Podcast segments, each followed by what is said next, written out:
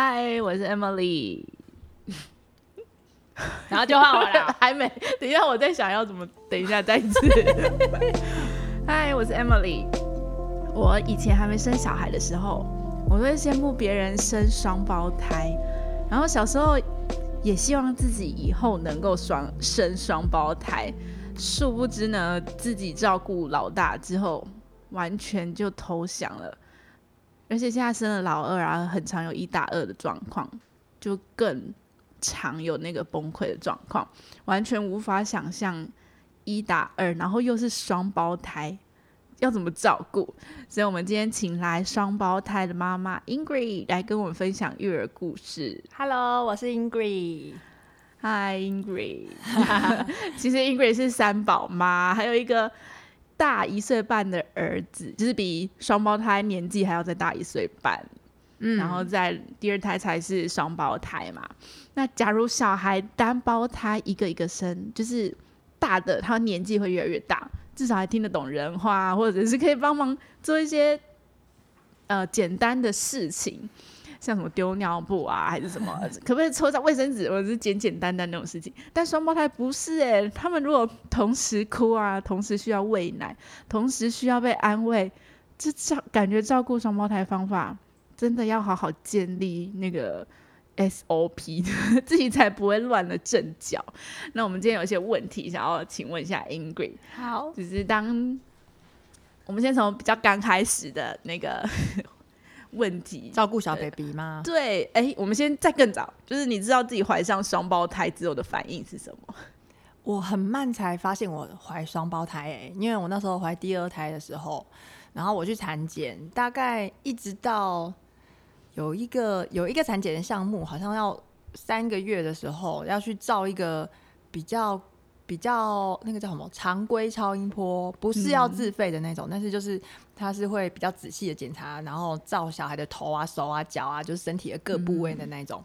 然后我在照那个预约超音波的时候啊，我就看到那个超音波的那个柜台上面就写说，如果你是双胞胎的话，如果你怀的是双胞胎的话，你要事先告知，因为他照一个小孩就要三十分钟。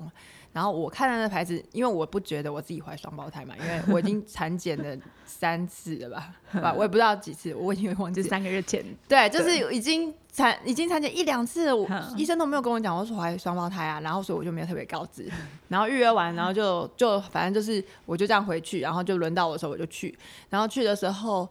我躺在产台上面，啊，不是，那不是产台，躺在这个检查台上面，然后那个技术员，他是照超音，照帮我照超音波那个技术员啊，他就一照就说：“小姐，你双胞胎为什么没有事先讲？”我才愣住，我没有双胞胎啊，我今天早上才产检呢，而且我去照这个的当天早上才产检，说我没有双胞胎啊。然后他就说：“你自己看那个荧幕。” 然后看荧幕真的吓到，哎，真的是两个头，然后四只脚在那里动。然后我当时我就是愣住，我记得我就流眼泪了，哎，但是我不是伤心，我就有点惊喜、兴奋、开心的眼泪。这个是怎么讲？因为我从来没有想过，就好像中奖的那种感觉。哎，怎么会这样？太扯了吧，那种感觉。然后我出来，从医院出来的时候，我就立刻打电话给我一个最要好的朋友，我就跟他说：“你知道吗？我居然怀双胞胎！”然后他都尖叫啊，怎么可能？这样子不是老公吗？不是，哎，不是，哎，哎，我好像不是跟我好朋友讲哦，我先跟我好朋友讲，然后后来我又打电话给我老公，但是呢，因为我的老大啊，就是在我怀孕的时候啊，他在我肚子里面有生病，嗯，然后所以我打电话给我老公的时候，我就觉得他一定会吓一跳，想说到底怎么了。然后我就打电话给他，然后就说怎么办？小孩有问题。然后就说什么问题？我说是双胞胎。大家大概应该也吓一跳，因为老大的时候就是真的有问题这样。然后等到我回家的时候，我跟我妈讲，就我妈，你知道我妈说什么？我妈说阿赫厉害。他真的很烦恼哎，他真的超烦恼，他就是怎么可能？那怎么怎么？他第一个想到的是照顾的问题，我们可能就会想说很兴奋啊，很惊喜啊什么的，没有想到一些后面的陆陆续续会有什么问题的。然后我妈就第一个说：“啊，厉害害啊，那边要叫狗。” 他就是第一个想要照顾，他说：“完蛋了，怎么办？”这样子。然后的确啊，就是从那时候开始就开始要面对一些现实的问题，就是就在想说：“啊，以后要怎么照顾？”那你有混淆过吗？就是很多双胞胎照顾的时候，对对对，我们有，其实我看他们都是认他们的脸，所以不太会混淆，因为我天天看，而且你知道，你如果是妈妈照顾小孩的时候，你常常就是喂奶啊或者什么都会看着他们的脸，所以不太会不太会看错。他们两个虽然长得很像，但是还是会有一点那个眼神啊，或者姿态啊、神态不太一样。然然后声音其实很像，他们声音不像吧？我是外人，我觉得他们声音不太像，因为一个比较尖，然后一个比较稳重的声音。然后他们那时候，我记得有一次，只有唯一一次是真的认错，就是我们有固定的睡觉的位置，就是一人一张婴儿床，然后我们就会就是老大睡这边，啊是大的姐姐睡这边，妹妹睡这边，然后抱起来喂奶的时候，然后我们就抱喂喂姐姐，然后喂喂喂，然后放回去喂妹妹，喂喂喂放回去这样子。然后结果我妈有一次就是哦，那时候我妈来陪我一起照顾这两个，就是他们刚出生的时候。然后就我们都觉得说这一张床的人就是谁谁谁，那一张床的人就是谁谁谁对，就要抱起来喂喂喂，越喂就觉得这个人不是吧，就越看越不像。然后嗨，我就跟我妈说，哎、你你手上那一只借我看一下。然后说，哎、我们刚刚是不是放错过了哦，没有没有没有没有喂错，因为他们都几乎作息是同时的，所以不太会喂错。只是我们一直认为手上的这一只就是睡那个床的，应该是谁。然后我妈抱的那只是睡那个床的，所以应该是谁。结果没想到我们是上一回合的时候放错床，然后所以这回合拿抱起来喂奶的时候，越看越不像，就是因为我们会觉得心里就认定说，我现在抱的这这个人就是从哪一张床起来的，然后所以是姐姐，好，我就喂喂，就觉得这不是姐姐吧？看起来好像不是哎、后来跟妹妹对照一下，说，哎、我们这个我们这个搞错了，但是没有喂错，因为他们是同时，然后那还好，就是因为他们。他们是固定床位，所以我们就是放错床之后，就是一直认错这样。我有听过，就是双胞胎的这妈妈就说过，她就是曾经帮姐姐洗完澡了，可是出来之后再帮姐姐洗一遍洗一次，然后就累了，所以也没有再帮妹妹再洗一次澡，诸如此类，那个还蛮可爱的。好像没有，这样过，说不定有这样也自己都不知道。也 应该是没有啊，因为我们我是尽量让他们两个人作息是一样的，一样。就是洗澡就是这个洗完，然后换另外一个，就是这个放上去，然后另外一个抱起来，是不太会搞有混。淆的状况，对，真的。那你怎么照顾刚出生的双胞胎，还有另外一个哥哥，等于是三宝哎、而且同时三个人吃喝拉撒都要同时哎、我觉得哈，其实如果你看哦，嗯、你你会想说照顾新生儿很麻烦，但是当你照顾学前就是幼儿好了，你就会觉得照顾新生儿没有那么难简单，对，因为新生儿其实没有什么毛病哎、对啊，他需求很简单，应该是他就是很单纯睡，觉、喝奶，然后玩一玩、换尿布，就根本没有什么需求，他们就是就是那样啊。因为新生儿，因为应该是说，如果是新手妈妈，就会很怕小孩哭，但是等你照顾到照顾过幼儿之后，你就觉得新生儿哭是真的是小 case 欸、那还好你上面有个就是第一个有哥哥可以当 练习，对我有经哥哥验啦，不能的对照组啊，我就觉得照顾妹妹没有很难，而且妹妹就是让她作息规律就好了。所以我是一直有，我是他们出月子中心之后，我就一直坚持让他们作息规律啊。当然有时候他会吃饭的时候不想吃，然后睡觉的时候哭，当然会有这样。但是我觉得，因为你作息如果规律的话，你每一餐都是重新 reset。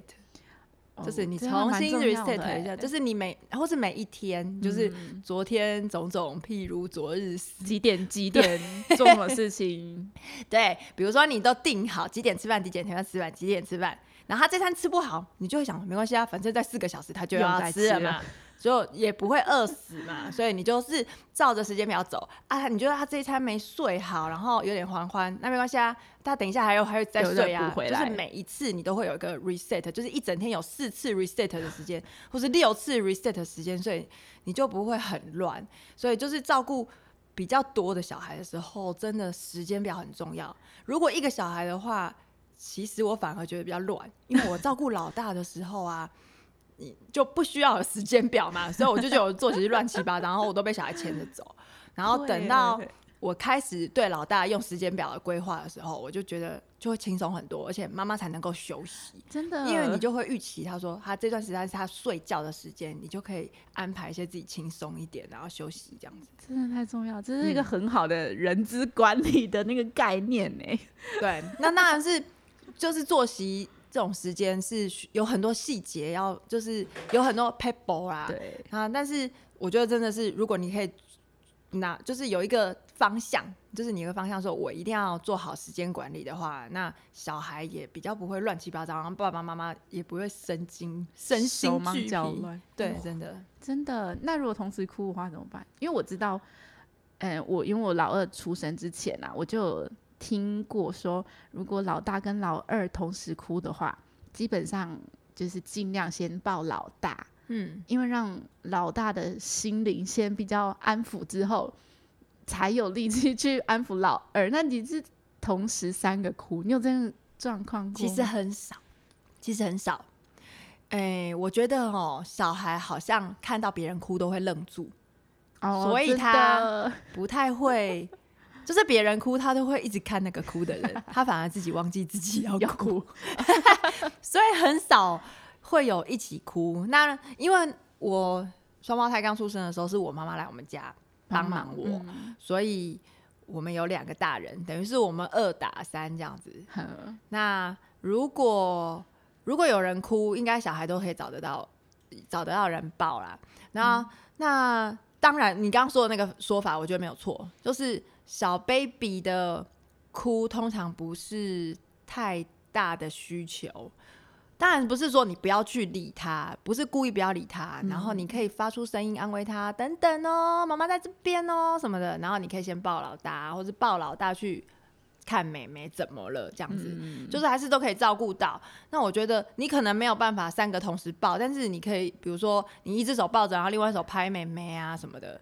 那我觉得我自己是没有给自己很大的压力，说我一定要让他们同时之间全部都不要哭了。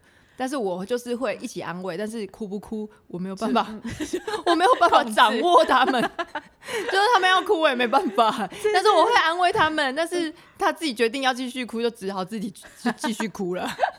这是妈妈的那个心也要无奈啊，很开才有办法。对，哎，小孩多了就妈妈就会比较随便一点，好像都会这样，真的。会不会有种双胞胎就是有种被迫一定要独立的宿命啊？因为如果真的哭的话。你再怎么多，也只有两只手可以抱小孩，就是独立哦。我觉得我们家双胞胎比较不独立，哎，比较独立的是哥哥，哎，真的吗？但是很难说啊，因为我们刚我们双胞胎刚生出来的时候啊，我们家阿妈就说：“ 完蛋了，哥哥失宠了。”哦，这个很可怕的一句话。但是其实是双胞胎出生之后，双胞胎就失宠了。因为我们还是花很多心思在顾哥哥上面，因为哥哥需求比较多啊。双胞胎就只有在睡觉，哎，其实双胞胎根本就我觉得就很好照顾，哎，就是因为他们是 baby。你可能家里有老二的妈妈就会这样觉得，哎，其实我们照顾大的比较多。然后，但是其实不管我们怎么照顾大，大的都觉得他自己失宠。真的，我们家哥哥，我以前不知道，但是后来他长大一点，比较会表达的时候。我就会觉得他多少会表达出他觉得他自己，嗯，因为妹妹出生之后，自己就是分到比较少的爱那种感觉。可是其实，在妈妈的角度，是我们从头到尾根本就没有少照顾大的，而且尤其还是会牺牲小的去照顾大的，因为小的需求比较少啊，他不是吃就睡嘛，你就是。吃完就是我们妹妹一天到晚都在睡觉嘛，所以其实我妹妹在睡觉的时候，我都带哥哥出去散步啊，然后陪哥哥玩啊，拼拼图啊，几乎整天都是跟哥哥在一起。然后只有偶尔就是妹妹醒来的时候要去喂她，然后哥哥就自己玩。但是当他本来跟你一起玩，然后因为你去照顾妹妹，然后他得他得自己玩的时候，他就觉得哈都没有人理我那样。会，嗯，但是其实妹妹睡觉时间，她几乎都是在跟妈妈玩，就是没办法。但是我后来想想就觉得。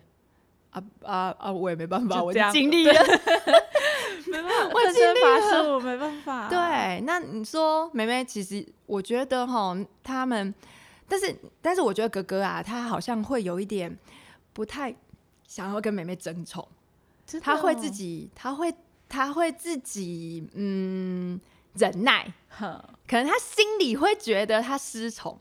但是事实上，他表现出来的是他很勇敢的样子，所以他不太会跟妹妹争宠，反而妹妹他们会两个人轮流，比如说我现在抱姐姐，然后妹妹就会说我也要，嗯，然后或者是我抱妹妹，妹妹姐姐就会赶快跑过来，这样子就是他们两个会比较会，就是很怕没有分到妈妈的爱，嗯，可能有可能是因为他们是同时出生，所以他们就会很爱自己互相比较。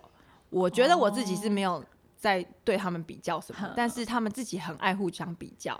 这是不是跟个性也稍微有一点关系？也许男生女生也有一也有可能，也有可能。我都觉得格格不是不计较，但是他他不会表，不会特别，他不特别，他可能觉得不知道是不好意思，还是他不想要跟他们计较，但是他心里面还是会很渴望。一定是啊，嗯我他也会想要妈妈抱啊还是什么的嗯但是他不想要在妹妹被妈妈抱的时候，他跑来争，他就不会做这种事。哦那妹妹没有在给妈妈抱的时候，她会自己跑来房间叫妈妈抱一下。哦，但是妹妹在那边抢来温抢去的时候，她不会，她可能就会就觉得我不想跟你们一般见识那样。蛮成熟的，好笑。好，那那嗯，你会给小孩看三 C 吗？小的因为时候小孩很多，呃，不会，小孩很多的时候，其实有时候哦我们有，我们家有一个，呃，这个叫什么？看电视时间。嗯，但是我们家其实是没有电视，我们家只有投影机，然后我就会把投影机投影到那个空就白墙上面。我们家有小时候吗？白墙，对，很大的这样，很像看电影这样。小他们小的时候，因为他们我们最忙碌的时间呢，就大概四点五点的时候，就是他们睡午觉起来，然后我们要准备晚餐，嗯还有那个时间还要洗澡，然后我就会帮他们轮流洗完澡，然后放在高脚椅上面，可以看投影机，然后他们就会看投影机，大概会看一个一个巧虎的节目这样子。不一定每天都快的，不一定每天都看巧虎啦，但就是看可以看一个节目，然后那个时间嗯。我们大人就赶快准备晚餐，然后摆餐桌啊什么的。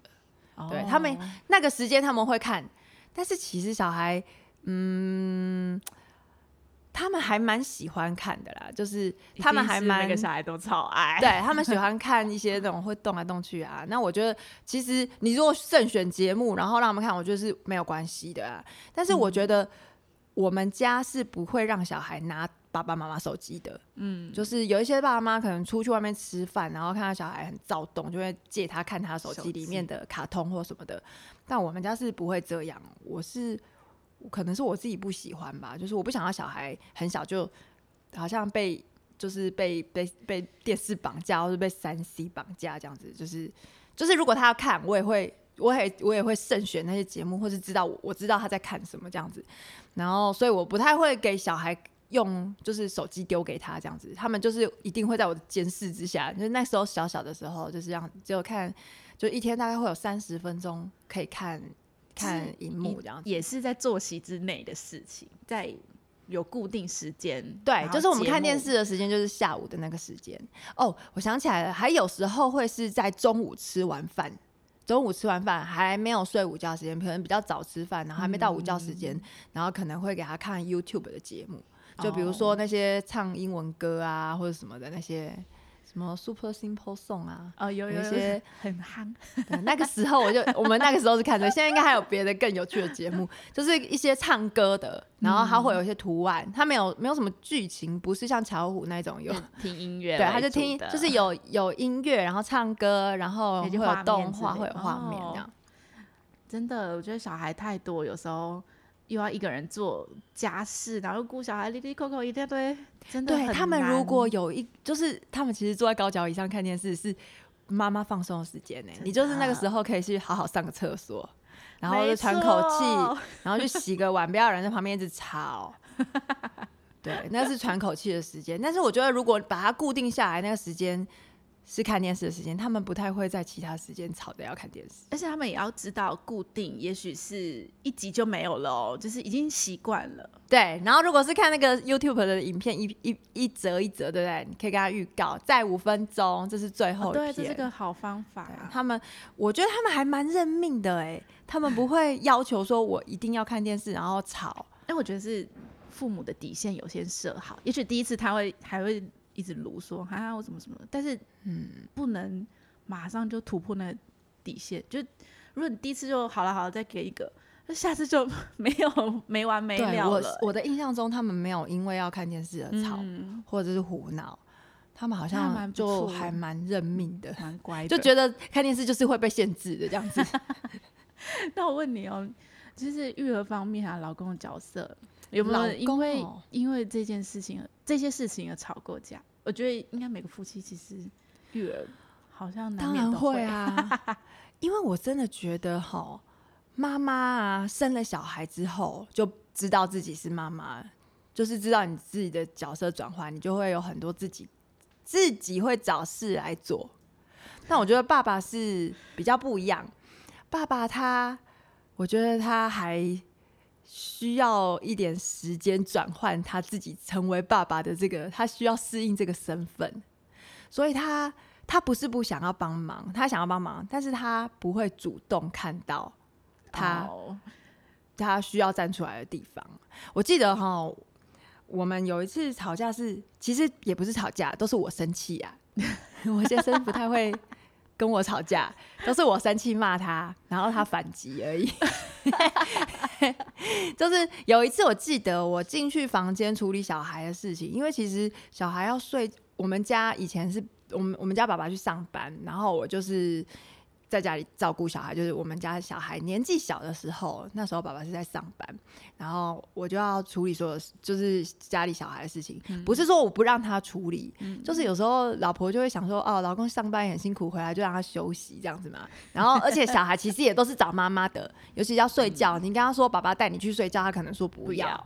对啊，那也不用这样坚持，所以我就会带他们去睡觉。那我们家小孩是不需要哄睡，然后就是帮他弄一弄，弄一弄，然后可能我自己太累了，然后我可能自己睡着了，因为我们家小孩是不需要哄睡的。然后我可能自己就去房间，就说：“哦，我今天好累哦，我就去睡觉这样子。”然后等我起来的时候已经半夜了，然后我醒来的时候发现呢，餐桌全部没有收，然后呢，然后比如说呃，碗盘都没有洗。然后衣，然后有很多家是等着我做，然后我那时候已经半夜，然后我先生在旁边打电脑看一些古阿莫之类的影片，不行，就是你会觉得，哎，为什么我今天从早到晚，就是你出门之后，我就一直在做事，一直在做事，然后我休息一下，然后为什么我起来的时候还要做这些事情？不是说不行，但是你为什么不？你说不主动看到这些东西，你为什么不先做啊？妈妈也是很累。对啊，然后我就觉得我就暴气，然后我就在这边大发雷霆这样子嘛。然后当然我大发雷霆，他就赶快去做这样子。然后我就我那时候啊，常常会卡在为什么老公不主动做家事这件事情，嗯，在生气。但是我觉得妈妈都这样子啦。对，后来我真的看开嘞，不，我觉得。是我太坚持主动这件事情，因为他没有不做，只是他不会主动，所以你可能就要，你就是要想说，你可能就知道是，你就要分配工作给他做，或者你去睡觉之前就说，哎，我今天很累，我去睡觉，但我希望我醒来的时候碗盘都洗好了，他许愿，对他可能会在你醒来五分钟前赶快洗好，因为他怕被你骂。就是他们不是不做，但是我觉得这可能真的是男女大不同吧。真的，就是有时候我们可能要知道老公的那个使用说明。对他不是，他不是懂，对他不是故意要让你生气，他其实他们也很怕我们生气。但就是如果不要那样坚持，就是我们常常会揣测说，哎，你为什么怎样怎样？你为什么怎么样？可是可能是我们。对他有错误的期待，然后可能就是换一个换一个方向想，你觉得哎，好像也没那么严重。那但是这种这这种夫妻之间的那种那种磨合，真的是需要很长的时间累积。哎，就是我觉得我自己呀，跟刚结婚的时候啊，整个就是像换了一个人一样，尤其是生完小孩之后，真的，而且很多夫妻之间的冲突都是从生小孩开 始，因为其实爸。爸爸啦，就是先生的角色，真的是不像妈妈那么快速转换。就是我们生小孩之前，我们也是那种天之骄女啊，就想怎样就怎样的人啊。就是就是你不用，你不需要去照顾别人，没有一个人是你的拖油瓶，所以你可以自己照顾好自己。然后老公也是独立的啊，所以你们就好像一直延续，就是没有小孩的夫妻，很像延续在谈恋爱一样，你根本不会觉得你们之间会有什么冲突。但小孩的是没有办法控制，对。然后你就会觉得说，我忙成这样，然后你怎么那样？对，继续划手机。对，你怎么那样？你没有看到我忙成这样吗？对。然后你有时候会觉得说，这种事还要我跟你说吗？但是的确，他就是需要你跟他说。对，真的就是如果有什么不满，就是就是你需要他帮忙，就还是说，因为他不会故意不忙。如果他真的不刚帮忙的话，那真是太可恶了。可是不会啦，我觉得大部分的先生还是都会，他还是会愿意帮忙的。我有听之前啊，那个黄从林医师，嗯，他蛮有名嘛，我就听他说过，呃，妈妈在怀孕的时候就已经知道自己的身份是。妈妈了，因为毕竟她也是怀孕十个月，嗯，在身上，但是小孩在肚子里面动来动去。对，就是从那个时候就开始跟你有互动了。可是爸爸是，他们真的比较后知后觉，对，小孩出生看到了之后，才慢慢的学习到，哦，我是爸爸，就是好像时间差的确是实际上有一点差落差。对，而且有时候如果是妈妈是那种很就是。什么事都会自己包办啊，然后想的很快，想的很远的那种，然后爸爸就是会。被牵着走，然后爸爸就会更放空。个性上的话，对耶。像我自己觉得，我就是那种很很喜欢控制局面的人。嗯，就是我可能是因为我家里的老大，嗯，所以我就很喜欢把事情都想得很想得很远，想得很完善。因为又要照顾三个小孩嘛，所以我都会想得很远，想得很完善。要出门啊，我就会想好，先想好 SOP 都写好。对，我就会先想好会遇到什么状况，怎么样怎么样，然后所以想就全部都想好，然后就去做那些事情。然后我就会发现另外一半没有跟上。我的脚步，但是也有可能是因为我自己想想的太好了，所以另外一半就觉得很放心，我就跟着你走就好了嘛。那没想到你居然对我有这种什么期待，觉得希望我又怎样怎样，真是男女大不同哎。对，所以所以真的是这样，就是 就是没办法，还是要互相去知道对方的那个。好了，我们今这一集是双胞胎育儿，需要什么？管理的 SOP 就是我当初有听 Ingrid 有分享过，你是用百岁意识的对育儿方法。我从我老大的时候就用百岁医师的这种时间管理的方法，对，然后生小孩生双胞胎出生的时候啊，我就更是也是执行这样子的时间表，因为我觉得用这个时间表照顾新生儿是最最最适合，就是尤其是。如果你要一次照顾很多小孩，然后你又要有时间可以休息，然后你一定要自己自己知道说我什么几点可以做什么，几点可以做什么，几点可以做什么，但是有点就是你不会一团乱乱了阵脚。对，因为我一开始照顾我们老大出生的时候，我就是没有时间表嘛，然后我每天都是被小孩牵着走，那时候我真的过得好沮丧。然后等着我开始。制制造时间表，然后带着小孩做这样做的时候，我就觉得心里比较踏实。然后所以老二就是老二老三就是双胞胎出生的时候，我就用这个方法。对，那双胞胎那时候在执行这个任务的时候，我就觉得有比老大还容易。但其实容不容易这件事情是看爸爸妈妈自己心理的状态。对，如果爸爸妈妈不是很有自信，就是很怕小孩。很怕小孩不配合，然后你就会难过，会悲，会会觉得哎，怎么我我不想要这样子对小孩什么的，你就会没有办法做到，然后会一直被小孩牵着走。但是我那时候因为已经有老大，然后所以我比较不怕小孩不跟着走，因为我觉得那是正常的。因为就小孩就是你你，我觉得父母啦，在带小孩的时候，你心里要有个方向，你要带他往东。往西往北，你要往一个方向去。那当然，在路上它不会就是直直的朝这个走，它就会左右左右这样摇摆嘛。有时候有时候配合，有时候不配合，有时候配合，有时候不配合。像我们在按照时间表操按表操课的时候，比如说我们会几点是几点，几点到几点要睡觉。当然不是每一次他都会真的那个时间上床，他就乖乖睡觉。这样，对他有时候那个时间不想睡。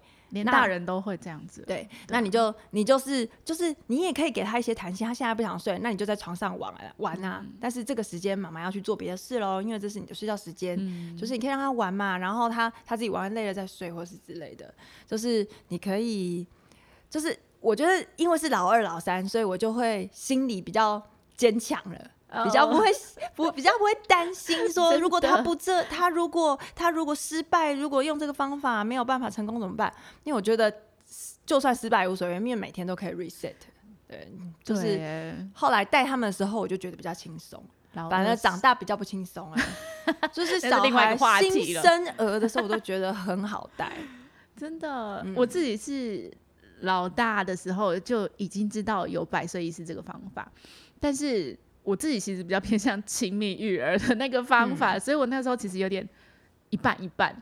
然后你知道到老二的时候，我就完全啊，反正他就是哭，就是吃肚子饿了，然后或者是尿尿了，或者是需要被安抚，或者是就是其实也很简单。所以我老二几乎都是呃亲密育儿，只是跟老二宿命有点关系嘛，就是已经放水流的状况。那老二应该比较好照顾，对不对？对，我觉得跟个性也有一定的关系啦，然后跟每个家庭的环境也不一定不一样，对啊，我觉得依自己的环境，然后小孩个性来看，因为我们家其实两个不像你有双胞胎，真的是太累了。好，我们，嗯，我知道现在你的三个小孩其实都国小了嘛，那你在管理三宝上面有没有什么好的方法？说现在还是以前？呃，现在国小了。现在国小的阶段哦，我自己用了一个方法，就是因为我是很不喜欢叫他们，就是我很不想要当直升机父母，就是我很不想要念他们，然后在那边碎碎念，叫说：“哎，你干嘛？你现在去洗澡？你现在去洗功课？你现在去做什么做什么？”因为有三个要管，然后我就每件事情都要重复三次，所以我不喜欢这样，所以我就用。我是用我自己发明的一个方法，就是我做了一个 list，就是每天要做的事情，然后就是一个表格，然后给他们，然后他们就自己按，就是自己去做，就是他做完之后自己去打勾这样子。但是后来发现，这跟个性真有关系。我们家老大哥哥就很认真的每天在那边勾表格。然后把自己事情做完，很高兴来跟我说：“我做完了，我事情全部做完了，我可以去玩了吗？”然后可以，然后就可以去呃看书啊，打电动啊，干嘛都可以。但是我们家梅梅不是，她就是表格就是表格，她就是她，她就也不会去做表格。然后所以，我从我从那些，我就是想要不要一直念他们说：“你功课写了没？你洗澡洗了没？”然后我现在都。你表哥勾完了没？哎，你表哥勾完了没？就看他那边混，我就哎，你表哥勾完了没？变得还是一样，还是只是换一个问句而已。对于妹妹，我还真的找还没有还在探索方法，我还没有找出一个很好的方法可以对付他们。但是我曾经看过那个汪培挺，好，那个是一个也是一个作家，他说，因为他是。不会打骂小孩的妈妈，他就说他用的方式就是碎碎念，就是一直提醒，一直提醒，一直提醒，一直提醒。所以我觉得，哎，也有人用这个方法了，好像也不是不能碎碎念呐。嗯，就是他他，你可能就一直问他，哎，你洗完澡了没？你什么时候要去洗澡？对我觉得其实好像也没有对跟错啊。虽然我自己很不喜欢这样，但是我目前好像还是只是能这样而已。目前呢，好了，对啊，可以继续研究。对我最近，我昨天看了一本书，我觉得里面有讲到一些还不错的方法，但是我还没有开始执行。他就是有提到说，如果你想要要求小孩，就是你想要教会小孩自律的话，然后你要怎么做？然后其实它里面有分类，就是说你教你要要求好小孩做这些事情，你要把它分类成它是行为事件。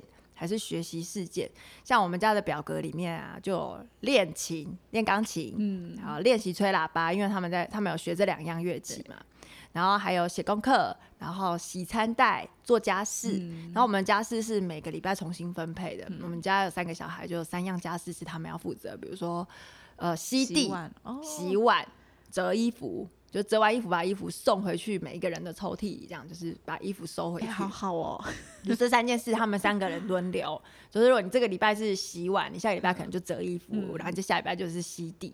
然后哥哥会把安排表写好，贴在冰箱上，说谁几月几号谁要做什么，几月几号谁要做什么。然后他们大家，他们都大家都知道自己的工作。然后我刚刚说的那个自律呢，他就是说，如果你要教孩子自律，然后你可以把它分分类，比如说做家事这种，就叫做行为事件。行为事件呢，就是有点类似妈妈煮饭这样子，你不是因为自己的喜好才煮饭，这是就是因为你要。就是每天都要做的像一个工作，然后他说行为事件呢，有点像是每一个人啊，都是会就是这个叫做，呃，怕被骂才去做，或是因为有奖赏才会去做的，类似这样，嗯，那个对，呃，动力不一样，趋赏必罚，对，这个叫行为事件，就是大部分行为事件都是趋赏必罚，然后另外一种学习事件呢，它就是比较。是因为他可以获得成就感，比如说学钢琴啊，他如果学会弹一首歌，他自己都会很开心。这种是学习事件。然后很多东西，像比如说学英文啊、学钢琴啊、吹喇叭啊，或者什么这些，应该都是学习事件。但是他说，他就是你要让孩，你要先知道，就是父母亲要要求孩子的这些，希望他所有事情都可以自律。那你把这些事情分分类好，那你现在要求的是行为事件还是学习事件？那每一个事件呢，都有不同的方法可以让孩子达成自律。然后我我看这本书，我就觉得很吸引我，因为我这是希望孩子自律的人，我不想要我一直念他们，对，我不喜欢，我不喜欢念。然后，但是我就要又做不到他们自律，所以我就会希望找到方法。但是这个这个我昨天才看，所以我还没有办法告诉你们我们成功，我干嘛还没开始做？只是我觉得这本书还蛮值得，就是蛮。对，应该很多爸爸妈妈会都需要，对，是需要的。对我等我等我有那个成效的话，再再来跟我们分享。那是 那可以先分享一下书名吗？哦，这本书叫做《撞墙教养学》，撞墙教教撞这在说什么？撞墙教养学就这五个字嘛？对，哎，它有一个副标题哦，他说用十二个练习理解孩子。将冲突化为沟通的转机。好哎，他是一个职能治疗师，他是彤彤老师，他是职能治疗师。然后就是他的专长就是在做神经科学、感觉统合、儿童发展，就是类似这种儿童情绪调节训练啊这些，很需要哎。因为他可能是他他会写这本书，好像是他在临床上面就是碰过很多小孩，然后知道很多状况，然后知道大部分的家长。会遇到的，会遇到的状况，所以我看到这本书，我就觉得我就是那种大部分的家长。他这个书就写给大部分的家长。感觉其实应应应该只是一个，就是家长的观念转一下，就是对小孩的态度，应该就会比较，对你就可以理解小孩。嗯，就是有时候我们跟小孩冲突是，其实是大人，因为我们不够理解他。如果我们够理解他的话，我们可能就会知道说这是正常。他其实就是这样，对他这是正常的，他就不会激怒你。我们也常常会被小孩激怒嘛，比如说他发脾气呀什么的。但是如果我们可以理解，他说哦啊，他就没有办法，对他他 就是还没发育好啊，对，所以他现在没有办法控制情绪啊。哦，好，那我就理解他，我就不会被他牵着走，我就不会生气，我就会想说好，那我现在我的角色就是要帮助你冷静下来。对，还不错。我觉得每个妈妈，不仅爸妈，就是应该有对育儿有需求的人，应该都还蛮每个感到挫折的爸妈，欢迎来看这本书。对，好，我还记得有一句话，就是曾经 Ingrid 就是影这句话有影响到我，你说过，然后影响我蛮深的，就是没有人会教自己的小孩做坏事。嗯，就是以前我还没生小孩的时候，我看到。就是有一些比较就是小屁行为问题的小孩，对，我就是就是会直觉说，啊，那应该是 家教不好，对，就是父母 没在管嘛，对对。然后其实并不是，实际上是这样子的，有些真的是逼不得已状况，或者是就是你刚你说很管的小孩还是这样，对对啊，或者就是小孩的成长过程嘛，就是爸妈也不是说没有在不管他们。我们就是每天都在管小孩啊，就是碎碎念也念了，还是怎么样都做了。可是，一直到我自己生完小孩，然后小孩做出一些荒唐的事情，荒唐，就打人。我从来没教过小孩打人啊，咬人什么之类的。然后打完别人还要我们就父母去跟对方道歉的感觉，就是我们从来都没有教过他，这真的很挫折。对他们还在学，然后我们其实也在学啊，所以当初听到这句话，只有安慰到我，至少让我觉得被同理了。对。然后我不是有人就是知道，不是我把小孩教成这样的。对，哎，这样真的是有小孩之后才会这样子想的、欸，就以前我自己也是这样啊。我以前也是当妈妈之前是当老师，当老师你就会看到那种奇奇怪怪的小孩，就会觉得哦，他爸妈没有把他教好。现在不或者是隔代教养，就很现在当我的小孩去折磨老师的时候，我真的觉得真 对不起老师，对老师可能也觉得我没有把小孩教好。但真的可以变成更深的一层，就是会嗯，真的了解每个小孩其实就是他们的成长过程。对，也许我们爸爸妈妈很需要被同理。对，也许我们以前也是这样子，也不一定、啊。然后就嗯，最后我我想要跟听众们说，就是妈妈要找到自己的休息时间，然后诶偷偷窥一下爸爸，就是可以的话，爸爸也参与参与一下育儿。但我相信，等孩子长大之后，就是父母会轻松一点，就是年纪越大，感觉轻松的点跟父嗯你是说小孩长大一点，我们会轻松一点？哎可能要的等到他去读，国中、高中的时候。哎，但到那个时候又会不一样的那个担心的点，对不对？对，好了，我说的轻松就是体力上的，对对对对，嗯现在等他们都可以声控的的时候，呃，对对对，就开始就会自己玩的时候，而且每个孩子其实即使双胞胎，但是他们个性发展上都一定是不一样的，就是独立的个体啦。然后每个人状况也都不一样，就是真心敬佩很多胞呃很多胞胎的父母，或多宝妈的的呃父母。